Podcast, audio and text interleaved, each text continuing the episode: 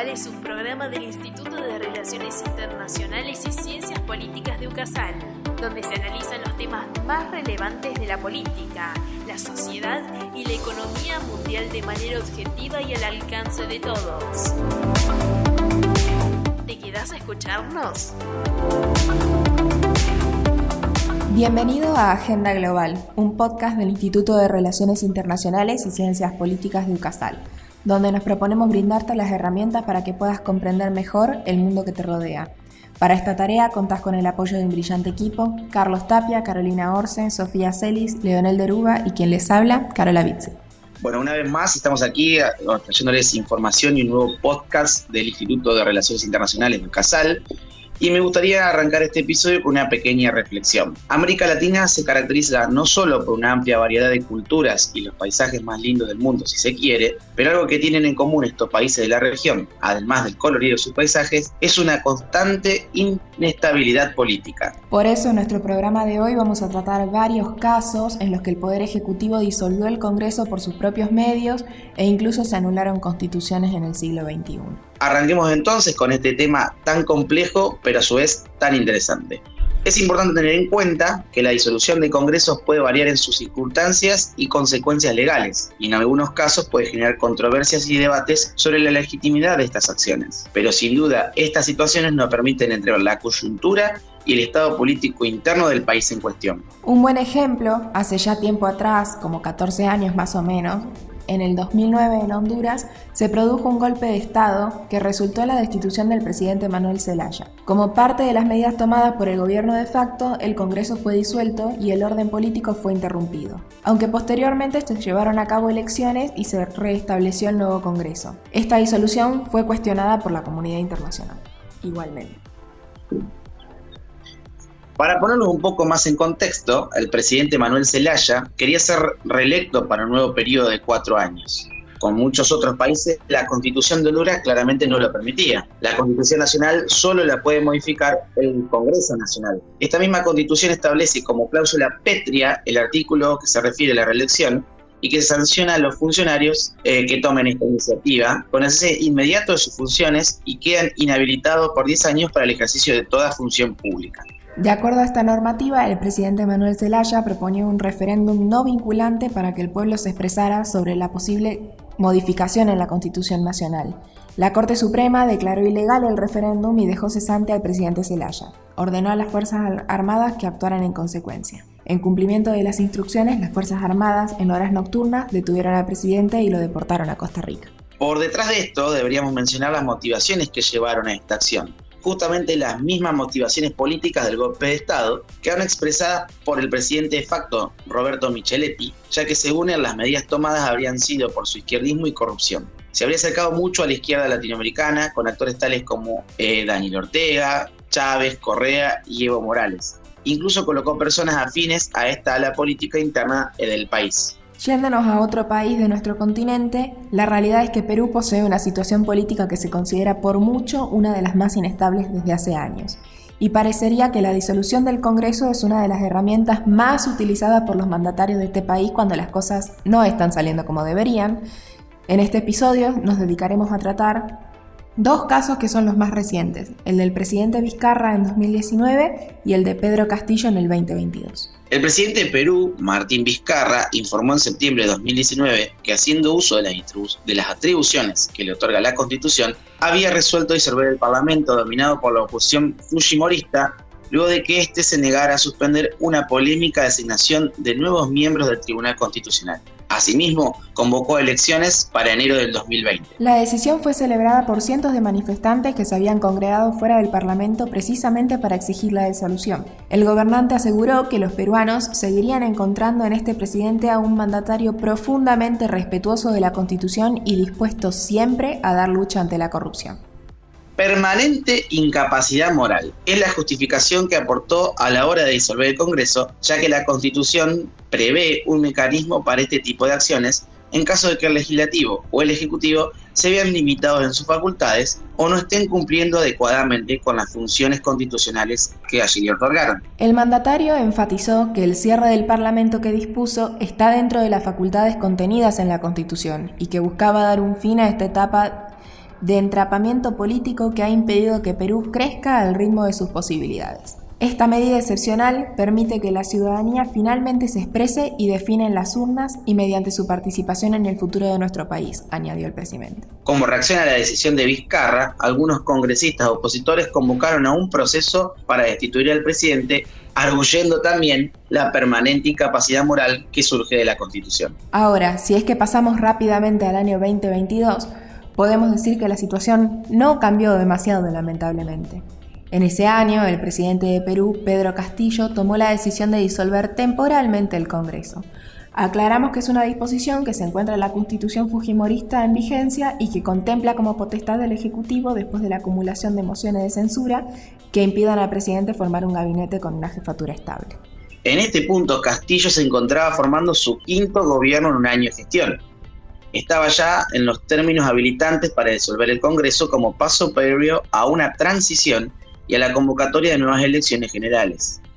Sin embargo, la Constitución no menciona en ningún lado el gobierno de excepción que Castillo mencionaba en su discurso, por lo que además de todas las polémicas que ya rondaban al expresidente, se sumó la de atribuirse funciones no previstas en la Constitución. Ahora, deberíamos mencionar también a Venezuela. En agosto de 2017, la Asamblea Nacional Constituyente, convocada por el presidente Nicolás Maduro, asumió los poderes del Congreso venezolano, controlado por la oposición. Esta medida fue considerada por muchos como una disolución de facto del Congreso. El Tribunal Supremo de Justicia asumió las competencias del Congreso para legislar sobre las materias dirigidas directamente a garantizar la preservación de la paz, la seguridad, la soberanía, el sistema socioeconómico y financiero, los bienes del Estado y la preeminencia de los derechos de los venezolanos, según decía el decreto que comunicaba esa medida.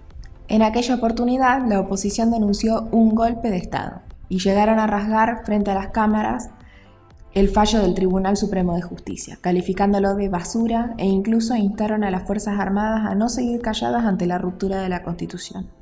La medida llegó al Congreso a declararse en rebelión y advirtió que desconoce todos los fallos del máximo tribunal que a través de una sentencia se adjudicó a las competencias legislativas, profundizando la pugna entre los poderes públicos. En su primera medida bajo esta nueva prerrogativa, el Tribunal Superior de Justicia le autorizó al presidente Nicolás Maduro crear empresas mixtas en el área petrolera, invalidando el procedimiento constitucional que establece que deben ser aprobadas en el hemiciclo de la Asamblea Nacional.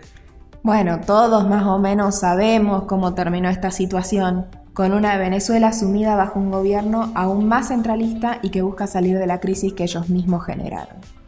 Ya en el caso de nuestra vecina Bolivia, la salida de Evo Morales del poder se suscita una vacancia en el puesto, a lo que Janine Áñez se proclama presidenta.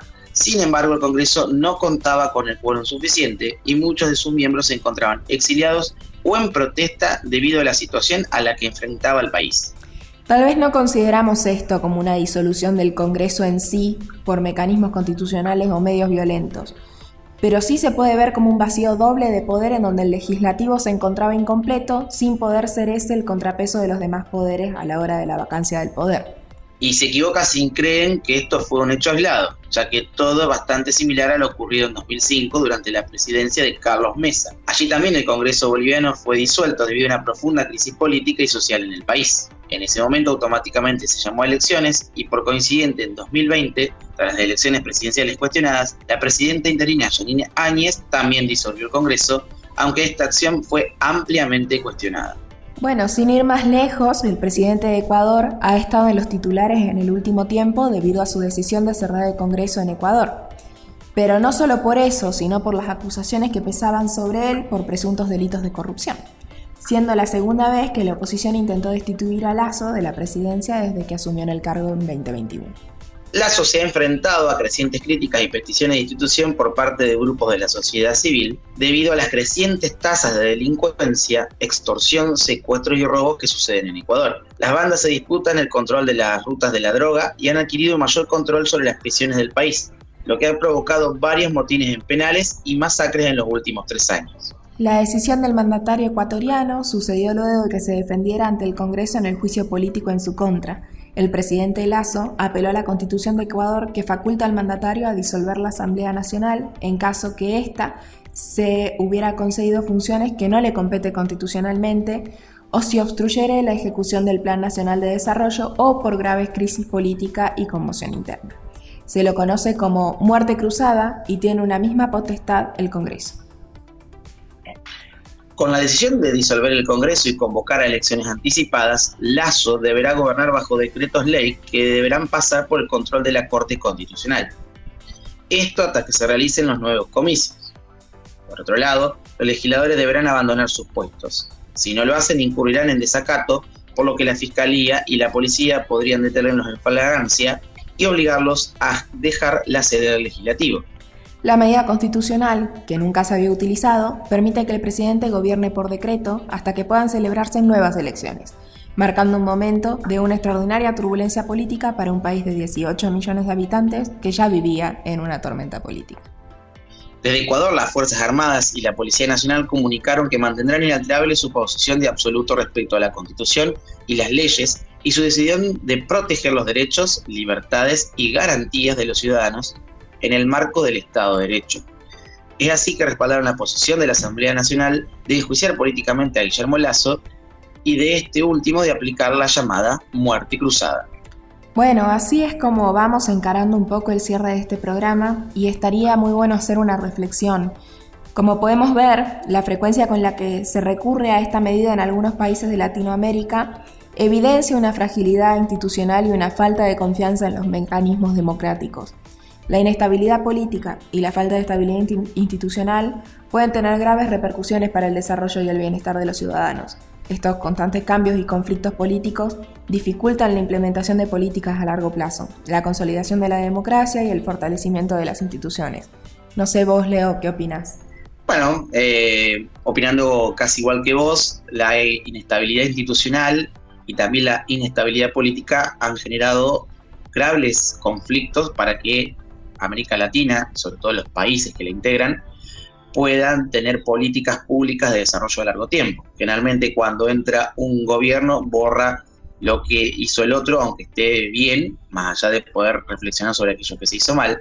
Y esto nos genera continuas crisis políticas que derivan en el fracaso de nuestros pueblos para poder eh, desarrollarse a largo plazo.